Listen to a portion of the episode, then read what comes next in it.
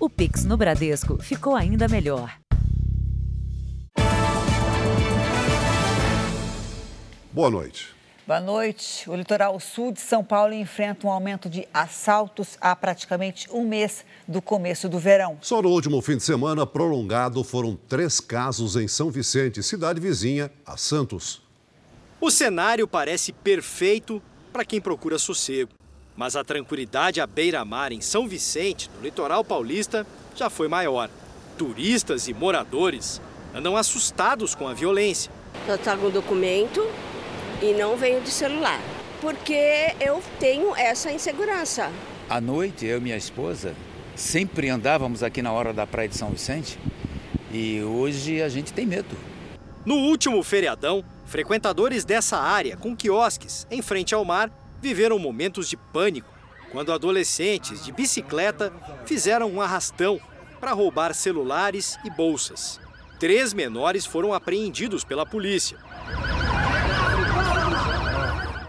Na terça-feira à noite, um grupo com quase 50 pessoas invadiu um hipermercado da cidade. Essas imagens foram feitas após a saída dos criminosos, que estavam armados.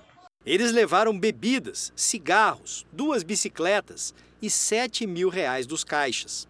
Menos de 48 horas depois, 15 homens invadiram outro hipermercado em Santos. Roubaram produtos, dinheiro e fugiram. Mais um crime bem perto deste restaurante. A imagem mostra o socorro a um idoso que levou um tiro no braço durante o assalto. Testemunhas disseram que ele não reagiu. O ladrão acabou preso. O gerente do restaurante foi uma das pessoas que ajudaram a vítima. Até então, ele achava que tinha tomado um tiro no abdômen, mas depois que o SAMU chegou, nós vimos que tinha sido apenas um susto, pego de raspão e tinha atingido o braço. De janeiro a setembro deste ano, o número de roubos na Baixada Santista aumentou na comparação com o mesmo período do ano passado. A alta chegou a mais de 10%. A pior situação é aqui em São Vicente, onde a quantidade de ocorrências cresceu mais de 40%.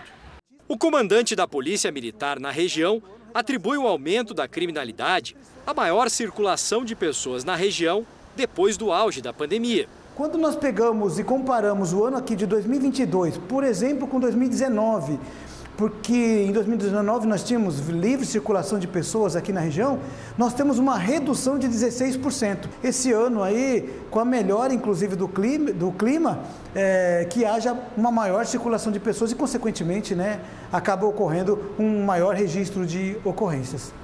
Depois dos casos recentes, a PM recebeu reforços para aumentar as operações. No mês que vem, o efetivo vai ser maior no litoral com a Operação Verão. Faz mais de uma década que a Silvana se mudou de São Paulo para a praia, justamente porque estava em busca de mais segurança. Você não tem mais é, aquela sensação de liberdade. Você fica condicionado às outras pessoas se limitando ao medo. E isso é horrível. Veja agora outros destaques do dia. Polícia Federal suspende emissão de passaporte a partir de amanhã. Coordenador da transição, Aloysio Mercadante do PT, diz que o novo ministro da Defesa será um civil. Ministro Paulo Guedes manda Lula se calar após crítica do presidente eleito ao teto de gastos. Bilionário Elon Musk fecha escritórios do Twitter em meio a pedidos de demissão em massa. Seleção brasileira encerra a preparação na Itália e embarca amanhã para o Catar. Na série especial, a morte trágica de uma refém que mudou a técnica para solucionar sequestros.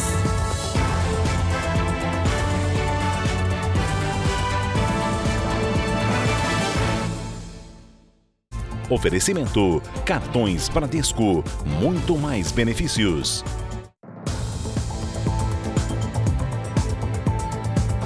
Foi preso um dos suspeitos de matar um major do Corpo de Bombeiros no Rio de Janeiro. O militar havia sido sequestrado depois de enviar à polícia fotos com barricadas erguidas por traficantes. 24 horas depois do crime, a prisão. Washington Rogério Magalhães estava com outros dois homens num carro quando foi parado durante patrulhamento na Avenida Brasil. Ele é um dos suspeitos de matar o major do Corpo de Bombeiros, Wagner Bonin, de 42 anos. Segundo o Ministério Público, Washington confessou que teria participado do sequestro e morte da vítima a mando de terceiros ainda não identificados. Ele assumiu ser gerente do tráfico na localidade. Né? Ele não entrou no, no, no mérito, ele não falou dos motivos do, do crime, mas disse que teria participado de forma ativa e direta e junto com outros comparsas. O corpo do major foi encontrado em um carro em chamas na Pavuna, zona norte do Rio. Antes disso, o bombeiro havia enviado à Polícia Civil fotos de barricadas do tráfico de drogas montadas na comunidade onde ele morava, em São João de Meriti, na Baixada Fluminense. Os obstáculos impostos pelo crime organizado e que impedem o acesso às comunidades já se traduzem em números. Só esse ano, o total de chamadas ao Disque Denúncia sobre barreiras ou bloqueios em bairros do Rio ou cidades do interior é superior a 8 mil reclamações. Além do perigo, o constrangimento. As compras feitas por quem mora nessas áreas nem sempre são entregues. Lá chega mais ou menos um 70%, vai ter que buscar aqui. A Polícia Civil desarticulou parte de uma facção criminosa de São Paulo que atuava no Distrito Federal. Os presos cumpriam metas para recrutar integrantes e, assim, atacar quadrilhas rivais. A operação ocorreu simultaneamente em São Paulo, Minas Gerais, Goiás e Distrito Federal. Foram cumpridos 21 mandados de prisão e outros 24 de busca e apreensão. Ao todo, 11 pessoas foram presas. Os alvos são investigados desde 2014 e fazem parte da facção criminosa PCC que surgiu em São Paulo. Dentro dos presídios, o grupo comandava crimes como tráfico de drogas, homicídio, latrocínio, estupro, roubo e furto. Aqui no Distrito Federal, os criminosos cumpriam metas estabelecidas pelas lideranças, como o batismo de novos integrantes, ou seja, aumentar o tamanho da quadrilha com o objetivo de atacar facções rivais. Uma das estratégias de crescimento por parte da organização é justamente incentivar o maior número de batismos, né? Para você poder, para eles poderem aumentar a presença no território e aí poderem ter uma presença maior e controlar, é, quem sabe, o comércio varejista de drogas, né? No Rio Grande do Sul, a polícia fechou um laboratório que produzia cocaína na Grande Porto Alegre. Um homem que preparava a droga foi preso. O laboratório funcionava dentro de uma casa no município de Estância Velha. Os policiais encontraram 170 quilos de cocaína pura, além de insumos que eram usados no preparo da droga. O prejuízo ao crime organizado ultrapassa 2 milhões de reais. Foram 30 dias monitorando o suspeito até o dia da prisão. Era um imóvel locado, é, que cham não chamava muito a atenção da vizinhança, é, mas uma informação importante que nós recebemos foi de que um indivíduo ingressava sempre no mesmo horário e ficava pouco tempo no imóvel. No carro do traficante foram encontrados 5 quilos de cocaína em um fundo falso atrás do rádio. Para distribuir a droga, o produto era fracionado e transportado em pequenas quantidades para não chamar a atenção da polícia. A identidade do traficante não foi divulgada. Segundo a investigação, o criminoso chegava a produzir até 200 quilos da droga por mês para abastecer o mercado gaúcho. No laboratório, ele misturava a cocaína com outros componentes, como cafeína e anestésicos. Dados da Secretaria de Segurança Pública do Rio Grande do Sul mostram que de janeiro a setembro deste ano, as polícias militar e civil apreenderam juntas quase duas toneladas de cocaína no estado, uma média de quase 7 quilos por dia. Uma operação da Polícia Rodoviária Federal e da Receita Federal apreendeu 7 mil garrafas de vinho que entraram ilegalmente no país. As bebidas vinham da Argentina, Uruguai e Chile. Não tinham nota fiscal ou foram apresentados documentos falsos. O crime é de descaminho, que é diferente de contrabando que envolve mercadoria ilegal. Esses produtos são descaminhados, entram no Brasil sem qualquer pagamento de imposto e sem submeter esses produtos né, ao controle alfandegário da Receita Federal. O vinho trazido ilegalmente para o Brasil foi apreendido em carros, ônibus e caminhões nas rodovias federais goianas. A carga está avaliada em cerca de 2 milhões de reais. As garrafas seriam destinadas principalmente para o comércio de Goiânia, que vê crescer a demanda agora no fim do ano. Segundo a Polícia Rodoviária, de janeiro a outubro deste ano, já foram apreendidas quase 450 mil garrafas de vinhos e espumantes em todo o país. No caso de hoje, os produtos serão leiloados. O Rio de Janeiro voltou a recomendar o uso de máscaras em unidades de saúde. A proteção também é indicada a quem apresenta sintomas de gripe. De uma semana para outra, o estado do Rio teve um aumento de mais de 300% em casos de Covid-19. Neste posto de saúde, nos últimos dias, cresceu a procura pela vacina contra a Covid. É importante todo mundo se vacinar com o aumento dos casos, garantir a proteção, cobertura vacinal toda. De acordo com a Secretaria de Saúde, em uma semana, o número de casos confirmados passou de 4.368 para 18.799, um aumento de mais de 300%. A taxa de ocupação da enfermaria de Covid chegou a 60%. Esse aumento está relacionado à entrada de essa nova variante, que a gente tem chamado de BQ.1, é, que é uma variante que tem um maior escape imune. Isso significa que essa variante consegue escapar é, da proteção é, dos anticorpos é, da vacina, produzidos pela vacina ou mesmo pela infecção natural. O Ministério da Saúde já havia emitido um alerta para a circulação de novas linhagens da variante Ômicron. Hoje, a Fiocruz divulgou novos dados que mostram que os casos cresceram em 12 estados. Além do Rio, os estados de Alagoas, Amazonas, Ceará, Goiás, Pará, Paraíba, Pernambuco, Piauí, Rio Grande do Norte, Santa Catarina e São Paulo também foram citados como preocupantes. Em São Paulo, a prefeitura afirmou que vai distribuir a partir de segunda-feira um milhão de máscaras em terminais de ônibus. Com a descoberta da nova variante, o que mais preocupa os especialistas é a cobertura vacinal. Aqui no Rio, 88% da população acima de 12 anos já tomou três doses do imunizante. A questão é a quarta dose da vacina. Apenas 22% das pessoas entre 30 e 39 anos tomaram esse reforço. No Brasil, 69 milhões de pessoas não tomaram sequer a terceira dose, segundo o último levantamento do Ministério da Saúde. A vacinação é fundamental para que a gente tenha essa característica do que a gente está vendo nessa, nessa onda agora, de um número muito grande de casos, mas com um impacto muito pequeno em internação, em gravidade e óbitos. Enquanto tenta aprovar no Senado a PEC do estouro, o presidente eleito Lula está sendo pressionado a iniciar a indicar logo o nome do novo ministro da Economia. Outros nomes para outros ministérios são discutidos em Brasília, mas o processo de escolha não avançou. O presidente eleito Luiz Inácio Lula da Silva deve chegar em Brasília na terça-feira à tarde. Lula tem duas tarefas importantes a cumprir: negociar a PEC do estouro e avançar na escolha do nome que vai comandar o Ministério da Economia.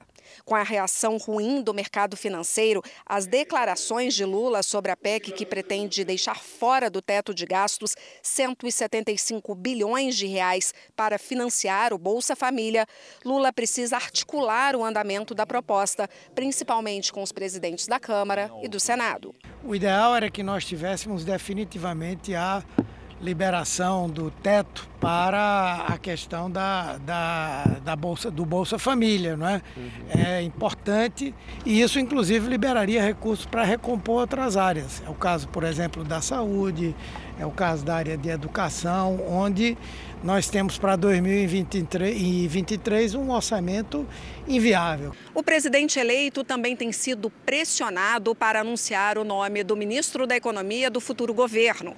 O ex-ministro da Educação, Fernando Haddad, que é o favorito de Lula, não é bem visto pelos investidores, que preferem Henrique Meirelles ou até mesmo Alexandre Padilha, que, por sua vez, está no grupo técnico da saúde. O Ministério do Planejamento tem dois nomes em evidência: Pércio Arida, nome de preferência de Lula, e André Lara Rezende, que conta com a simpatia de Aloysio Mercadante, um dos coordenadores do grupo de transição. Na defesa, Mercadante garante que a pasta será comandada por um civil e não mais por militares. O grupo técnico da segurança pública foi dividido em 17 temas, como Polícia Federal, inteligência, crimes ambientais e crimes cibernéticos. Já o grupo de trabalho de transparência e controle se reuniu hoje pela primeira vez. A prioridade é, maior do grupo, fora o levantamento das informações dentro das estruturas do governo e das estruturas é, institucionais, seja Ministério público é, da União, seja a, em relação ao TCU, é também o resgate do controle social, o resgate da participação da sociedade civil dentro desse processo de planejamento e de controle das ações do governo.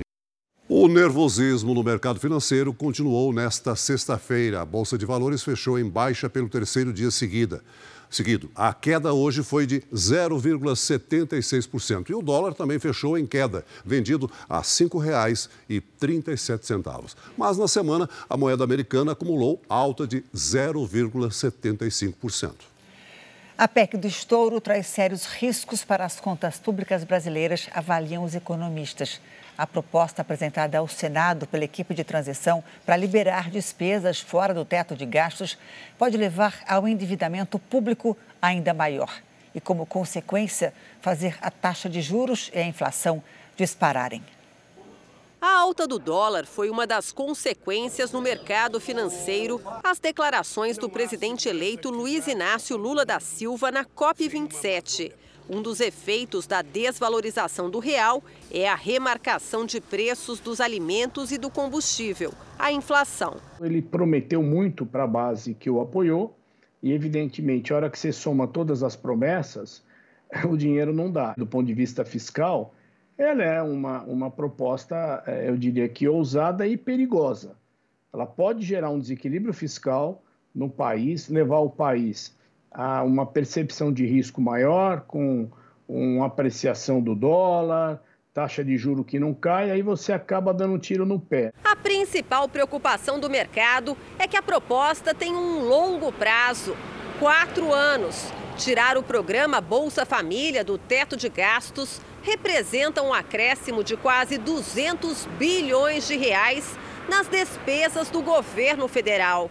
Economistas avaliam que um plano de gastos sociais que não considere a responsabilidade fiscal pode levar o país à recessão. Essa PEC do estouro, ela realmente pode trazer uma componente recessiva para a nossa economia. Então, o trabalhador ele tem que se precaver a isso, né? ou seja, reorganizar o seu orçamento, né? Uh, controlar seus gastos e preferencialmente, começar a economizar um pouco. O aumento da dívida pública, que hoje corresponde a 75% do PIB, geraria um aumento do chamado custo fiscal, que são os juros estipulados pelos investidores para financiar essa dívida. Um cenário de incerteza e pouco atrativo para investimentos internacionais. No ano que vem, a Europa e os Estados Unidos devem enfrentar uma recessão e a China projeta o menor crescimento em 10 anos. Porque não podemos esquecer, a economia brasileira é uma economia altamente dependente do setor externo. Então imagine, por exemplo, grande parte da nossa soja exportada para a China. Se a China entra em recessão, como está sendo sinalizado, como é que ficam as nossas exportações de soja? Né? Como é que ficam as nossas exportações de minério de ferro? O teto orçamentário foi criado em 2016 por uma emenda constitucional para limitar os gastos do governo. O valor é corrigido pela inflação acumulada de janeiro a dezembro foi uma das medidas aprovadas pelo ex-presidente Michel Temer, depois do impeachment de Dilma Rousseff, para tornar as expectativas dos investidores mais positivas em relação à economia do país. Entre 2014 e 2017, o Brasil enfrentava uma forte crise econômica, resultado do aumento de gastos e da dívida pública brasileira. Se você não colocar limites o governo, dependendo do governante, ele é capaz de estourar orçamento, estourar, estourar ah, ah, ah, o volume de dispêndios né, ou de gastos. Então, isso é muito ruim para a economia. Porque pode levar, eventualmente, até uma situação de, não digo de inadimplência, mas de dificuldade do governo em honrar seus compromissos financeiros junto ao mercado.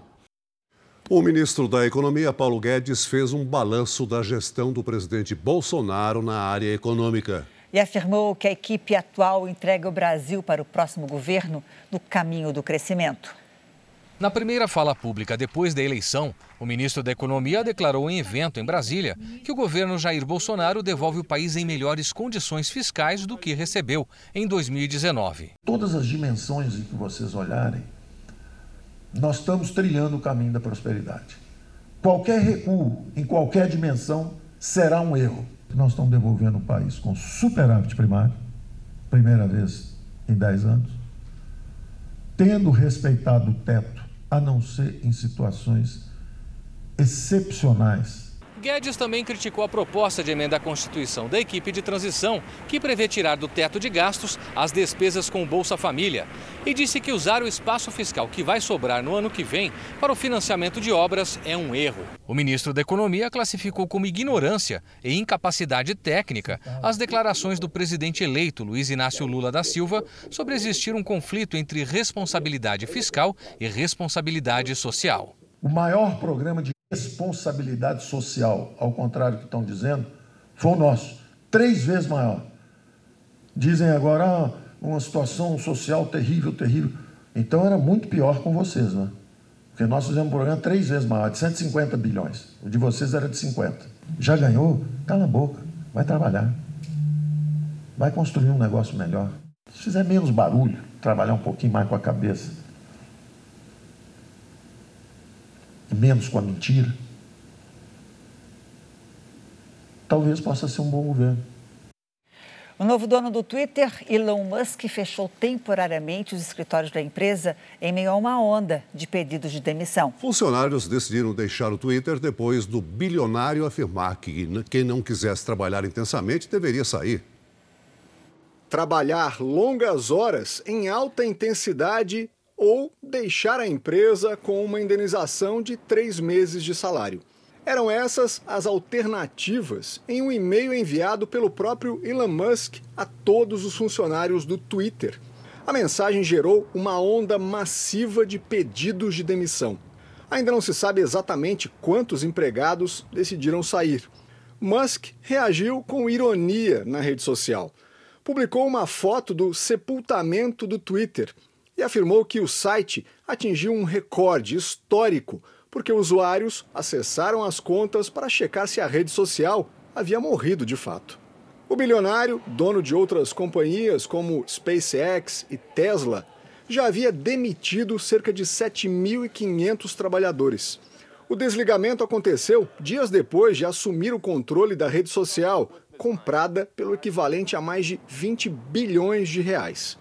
Outra gigante da tecnologia, a Amazon, vai iniciar um programa de demissões que pode deixar até 10 mil pessoas sem emprego a partir de janeiro.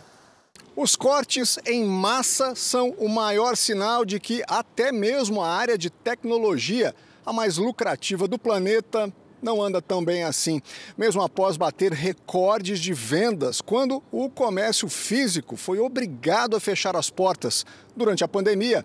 Só neste ano, mais de 120 mil funcionários do setor foram mandados embora. Na semana passada, foi a vez da Meta anunciar o desligamento de 11 mil trabalhadores. Mark Zuckerberg, presidente da empresa, que inclui redes como Facebook e WhatsApp, admitiu que os ajustes se devem a erros de planejamento. A Meta tem investido no metaverso, uma espécie de realidade virtual, mas que até agora não se mostrou lucrativo como se imaginava.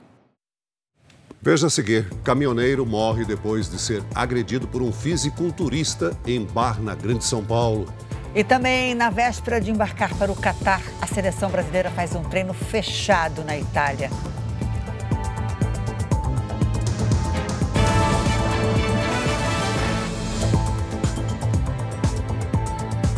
Nos Estados Unidos, a previsão é de nevasca durante o fim de semana. O estado de Nova York deve ser o mais afetado.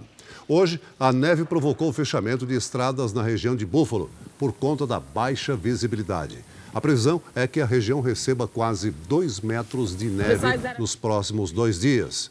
6 milhões de moradores de outros quatro estados americanos também devem ser afetados e estão em alerta.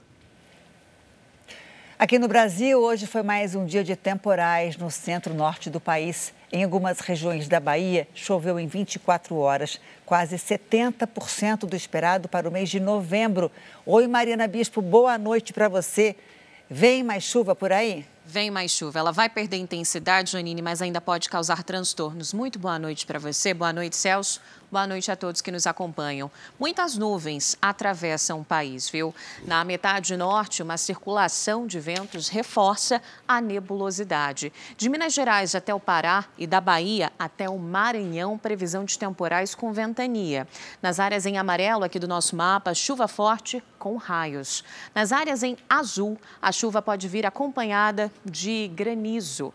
Tempo firme nessa faixa que pega parte do Mato Grosso, vai até o Rio Grande do Sul e também nessa pequena área no sudeste e no nordeste do país. Máxima amanhã de 24 graus em Curitiba, 30 no Rio de Janeiro, 27 em Brasília, 31 em João Pessoa e 30 em Manaus. Na capital paulista, sábado de sol e calor de 28 graus. No domingo, sol, mas tem pancadas de chuva à tarde.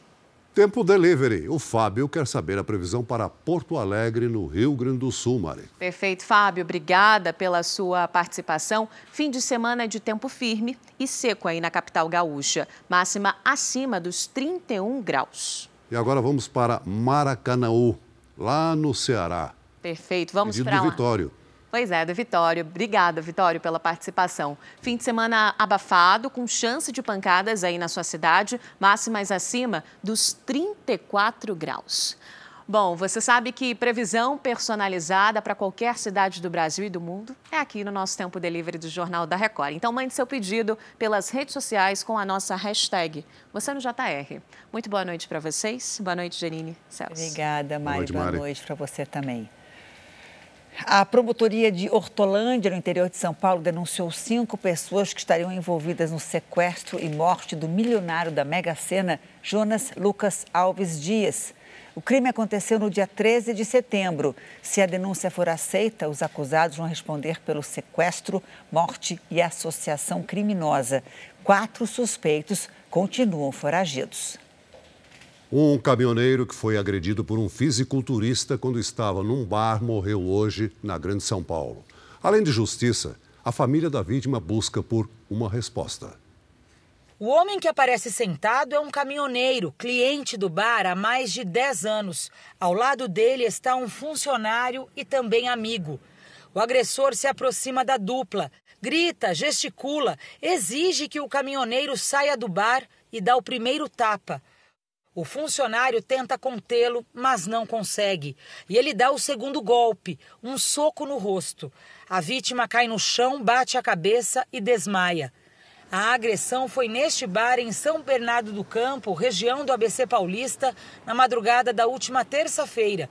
O caminhoneiro Eloy Simão, de 59 anos, foi socorrido e levado ao hospital, mas morreu hoje pela manhã em consequência do traumatismo craniano. Levando um soco na cabeça, ele caiu e acabou batendo a cabeça no chão, onde ocorreu o traumatismo craniano. Segundo a polícia, o agressor é Diego Leite, conhecido como Henk.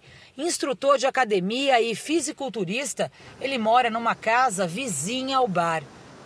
Os funcionários do bar não quiseram gravar entrevista, mas contaram que a vítima e o agressor se conheceram na noite do crime.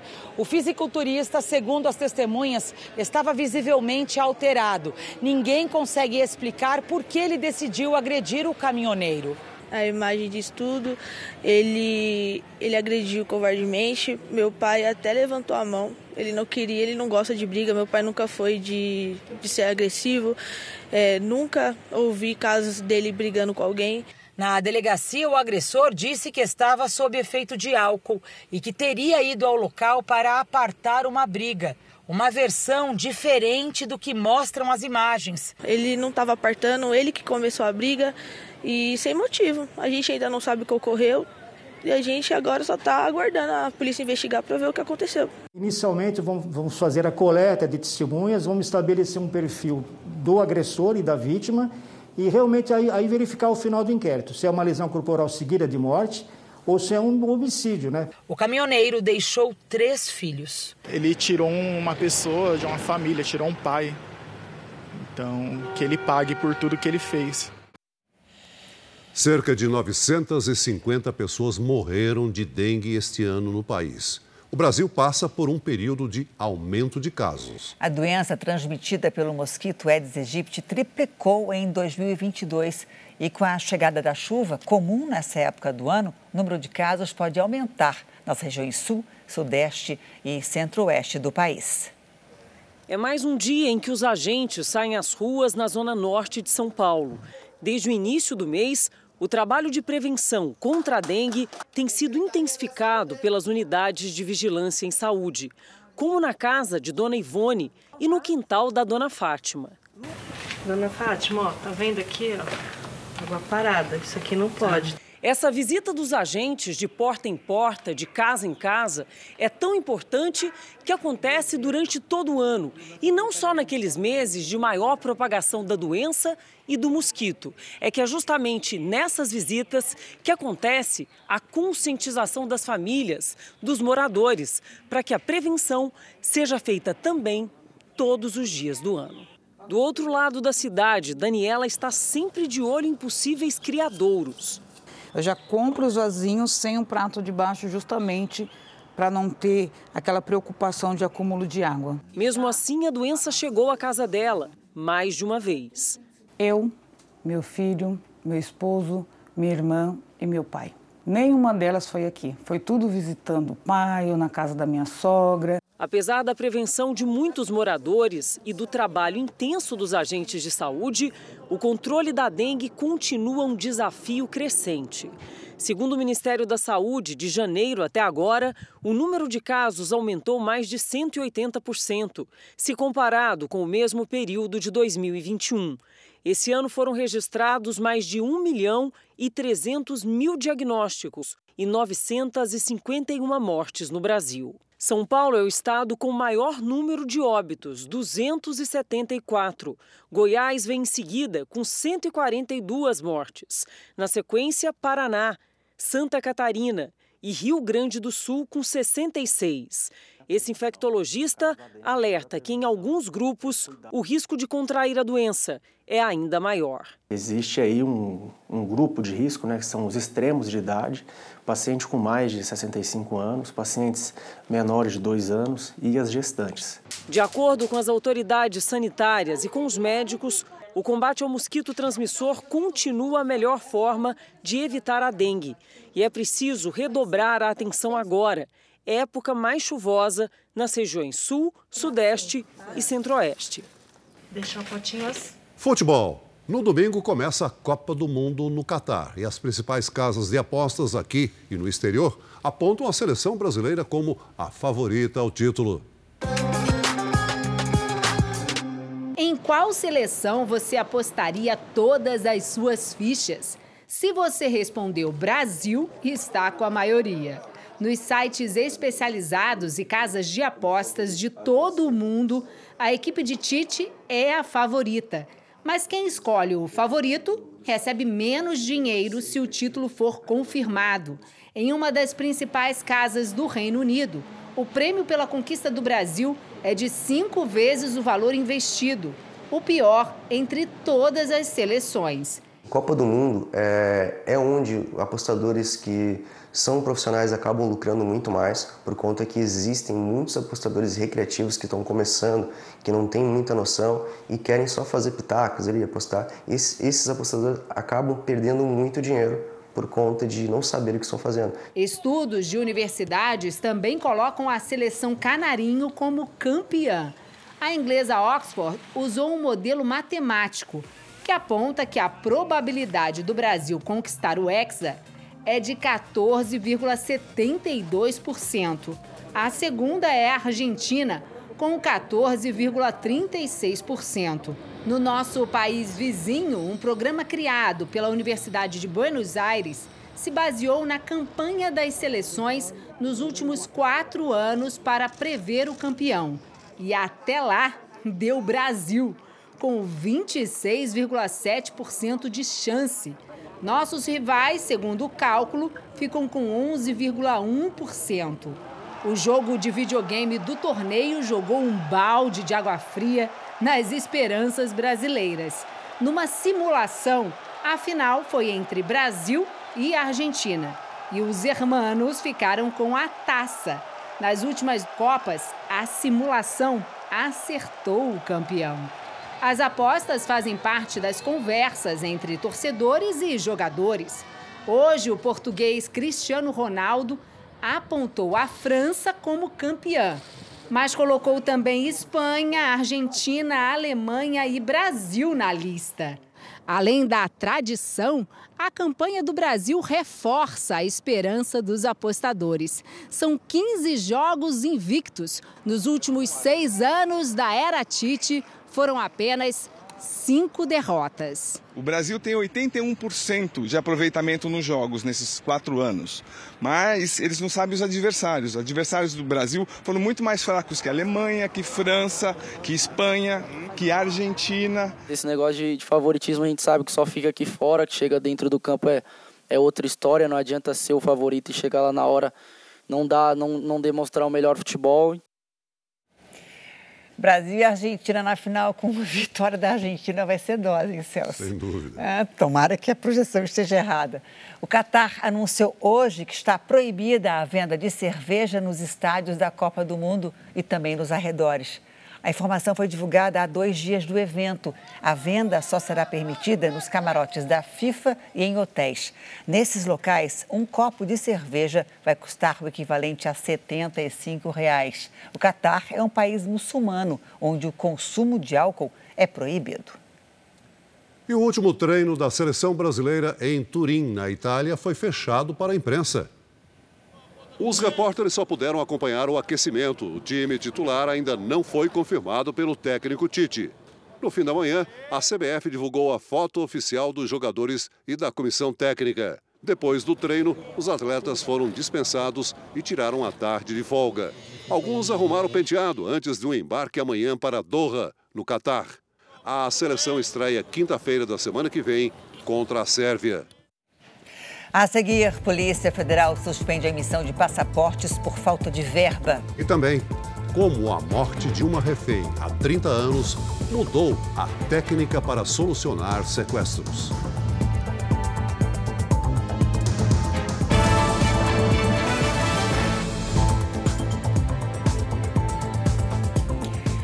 A Polícia Federal vai suspender a emissão de passaportes a partir de amanhã. Vamos a Brasília com Alessandro Saturno. Oi, Saturno, boa noite para você. Oi, Janine, boa noite para você, para o Celso e a todos que nos assistem. Olha, essa suspensão ela ocorre por falta de dinheiro.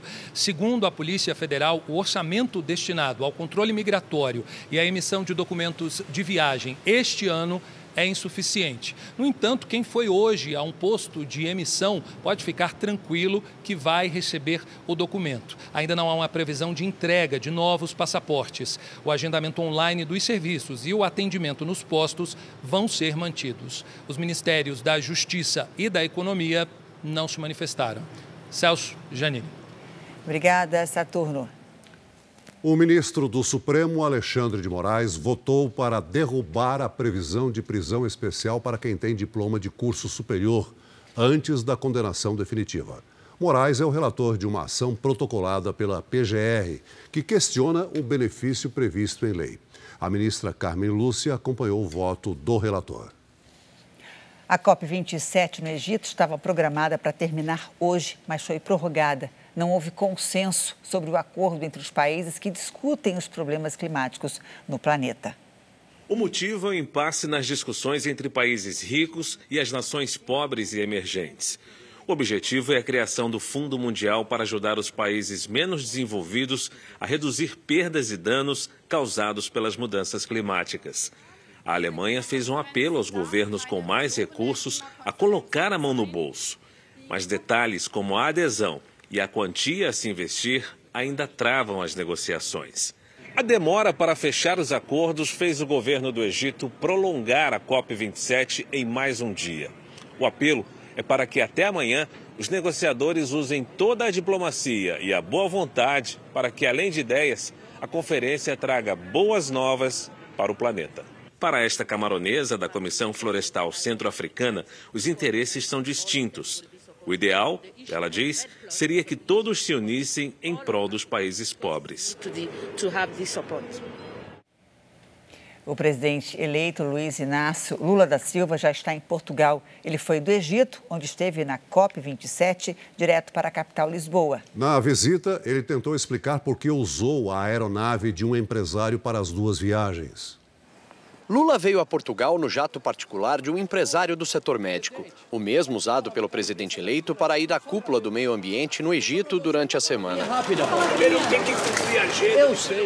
Em Lisboa, o primeiro encontro foi com o presidente português Marcelo Rebelo de Souza. Do lado de fora do Palácio Presidencial, manifestações contra e a favor do presidente eleito.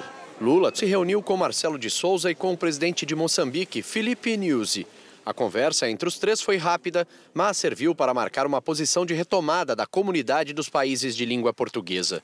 Lula também foi recebido pelo primeiro-ministro português, Antônio Costa, e falou com a imprensa. Ao explicar a viagem em um avião particular de um empresário que chegou a ser preso durante a Lava Jato, Lula disse que agradecia o empréstimo da aeronave. Fui convidado pelos sindicatos, pelo, pelos partidos, pelo governador da Amazônia para ir na COP 27 e os estados não podiam arcar com a minha despesa. Segundo, eu fui convidado pelo presidente do Egito, que também me convidou, que eu fiquei muito orgulhoso, mas também não pagava a minha despesa. E eu tinha um amigo que queria ir na COP, ele tinha um avião. E eu fui com ele, um avião novo, de boa qualidade, com muita segurança, porque é importante lembrar que um presidente eleito tem que cuidar da sua segurança, sobretudo num país em que você tem bolsonaristas raivosos se espalhando pelo mundo afora. Eu sou grato ao meu amigo que foi comigo e me emprestou avião. A Coreia do Norte lançou hoje um míssil com maior alcance disponível no arsenal do país. O foguete, que pode transportar bombas nucleares para o outro lado do planeta, caiu em águas japonesas. O lançamento ocorreu menos de 24 horas depois de outro projétil também atingir o mar do Japão. Segundo a Coreia do Norte, os testes são uma reação ao esforço americano para aumentar a presença militar na região. Estados Unidos e Coreia do Sul fazem exercícios conjuntos em resposta ao disparo. No Peru, um avião bateu contra um caminhão durante a decolagem e pegou fogo. Segundo a companhia aérea Latam, não há mortos entre passageiros e tripulantes, mas dois bombeiros que estavam no caminhão atingido não resistiram ao acidente. O trem de pouso raspou na pista e provocou o incêndio. O voo partia da capital Lima com destino à cidade de Juliaca, também no Peru. A Suécia afirmou hoje que encontrou sinais de explosivos no Bar Báltico, por onde passam os dutos que levam gás da Rússia para a Europa, danificados em setembro. A constatação reforça a hipótese de sabotagem no Nord Stream. O caso também é investigado pela Dinamarca. No mês passado, o país já havia indicado que os vazamentos foram provocados por explosões. Os suecos não responsabilizaram nenhum país. Aliados da Ucrânia colocam a Rússia como principal suspeita, mas Moscou nega. Aqui no Brasil, manifesta manifestações contra o resultado das eleições para presidente voltaram a bloquear estradas nesta sexta-feira. São quatro bloqueios nesse momento. Mais de mil protestos foram desfeitos ao longo do dia, segundo a Polícia Rodoviária Federal. O estado com o maior número de trechos interditados foi Rondônia, que, segundo a Polícia Rodoviária Federal, chegou a ter 10 pontos de bloqueio. Em Ariquemes, um enorme tronco de árvore foi colocado na pista junto a tratores para impedir a passagem de veículos. Em outros trechos, manifestantes também improvisaram barricadas com terra, cones e pneus. Ao longo do dia, os bloqueios foram desmontados pela polícia. Em Dourados, Mato Grosso, manifestantes queimaram pneus. Um carro que tentou atravessar o bloqueio pegou fogo. Ninguém ficou ferido. Pela manhã, em Tangará da Serra, caminhões ficaram parados numa interdição parcial na rodovia MT-358. Os carros eram liberados. E entre Lucas do Rio Verde e Sorriso, os manifestantes atearam fogo em objetos para interromper a passagem. Os atos contra a vitória de Luiz Inácio Lula da Silva também foram realizados em frente a quartéis do Exército em Brasília, Rio de Janeiro e Porto Alegre. O erro histórico durante o assalto com reféns num bairro nobre de São Paulo faz uma família carregar a dor do luto há mais de 30 anos. A bala que partiu da arma de um atirador de elite acertou, ao mesmo tempo, criminoso e refém, a professora Adriana Caringe. A morte da vítima foi um divisor de águas para a polícia em ações de combate a sequestros. É o que você vai ver agora, na última reportagem da série especial dessa semana.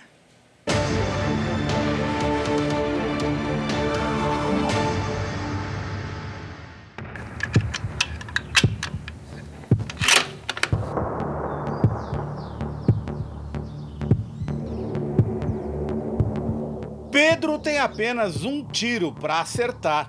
Esta peça de metal amarelo é o alvo. Ele se deita a 50 metros de distância, não encosta o peito no chão, segura a respiração e dispara.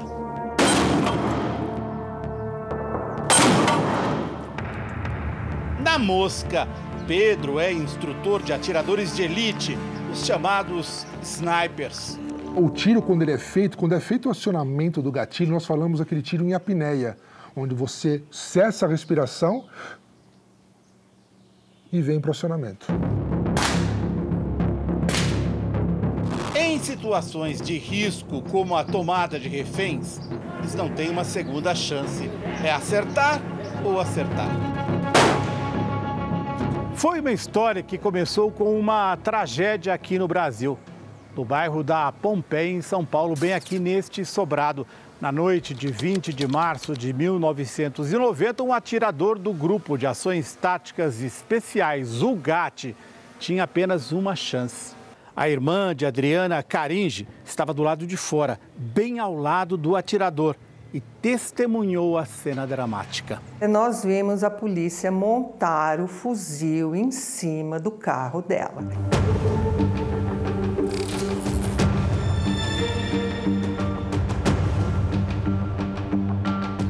Quando o casal de assaltantes entrou no sobrado, Silvia foi feita refém junto com a irmã, os pais e um visitante. Eu fiquei ali imóvel, de barriga para baixo, eu fiquei imóvel mesmo.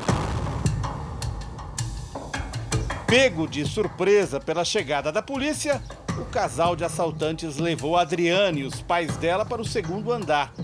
Do lado de fora do quarto estavam os negociadores. A negociação estava acontecendo, mas ela estava difícil, porque eles estavam é, irredutíveis nas exigências que estavam fazendo. Estavam pedindo metralhadora, carro forte, etc. Uma série de outras coisas.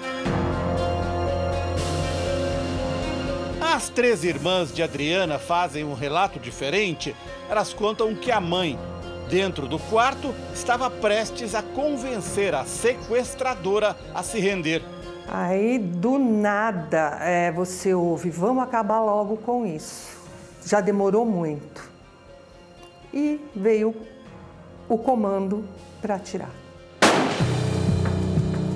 A falta de coordenação entre as polícias civil e militar foi testemunhada pela irmã que estava na calçada. Parecia um piquenique, parecia uma festa. Não parecia que era uma, uma situação é, séria, séria. Que envolvia risco de vida. Exatamente. A Polícia Civil preparou uma arma sem agulha que não ia disparar para entregar ao sequestrador. Mas antes do plano ser colocado em prática, o atirador de elite disparou. Policiais militares invadiram o sobrado e mataram a sequestradora desarmada. Para o negociador, a morte da refém logo na primeira ação do GAT foi um infortúnio. O tiro aconteceu durante um descuido do homem que mantinha Adriana refém. Viu na tela, no, na, na mira telescópica dele, só o bandido. Ele fez o tiro, um tiro ascendente. Só que o tiro acertou quem tinha que acertar, que era o alvo dele, transfixante, e foi buscar a vítima que estava atrás do lado dele. Dois erros graves foram cometidos pelo GAT no episódio. O primeiro foi colocar o atirador de elite, sem comunicação com os negociadores, no meio das pessoas que se juntaram diante do sobrado. O outro foi na escolha da munição perfurante, que não era a indicada para o fuzil utilizado pelo atirador.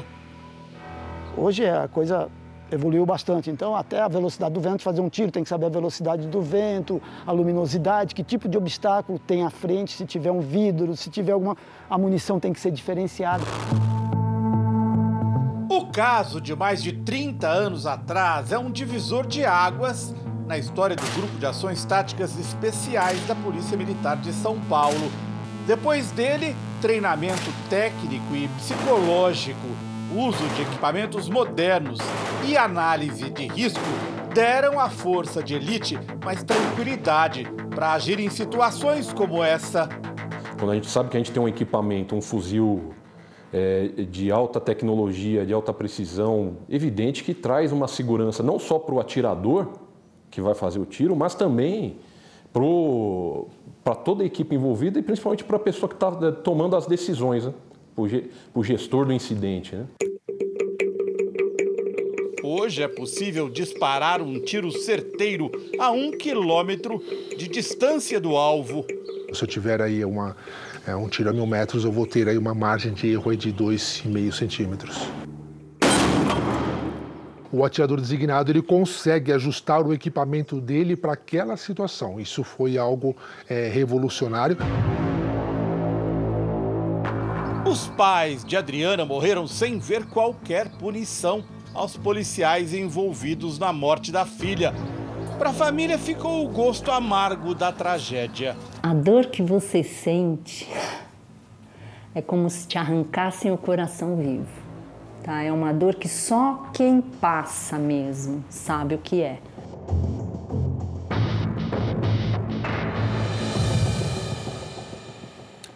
O Jornal da Record de hoje termina aqui. Esta edição na íntegra e também a nossa versão em podcast estão no Play Plus e em todas as nossas plataformas digitais. À meia-noite e meia tem mais Jornal da Record, que agora com Reis, logo depois tem Amor Sem Igual e depois A Fazenda.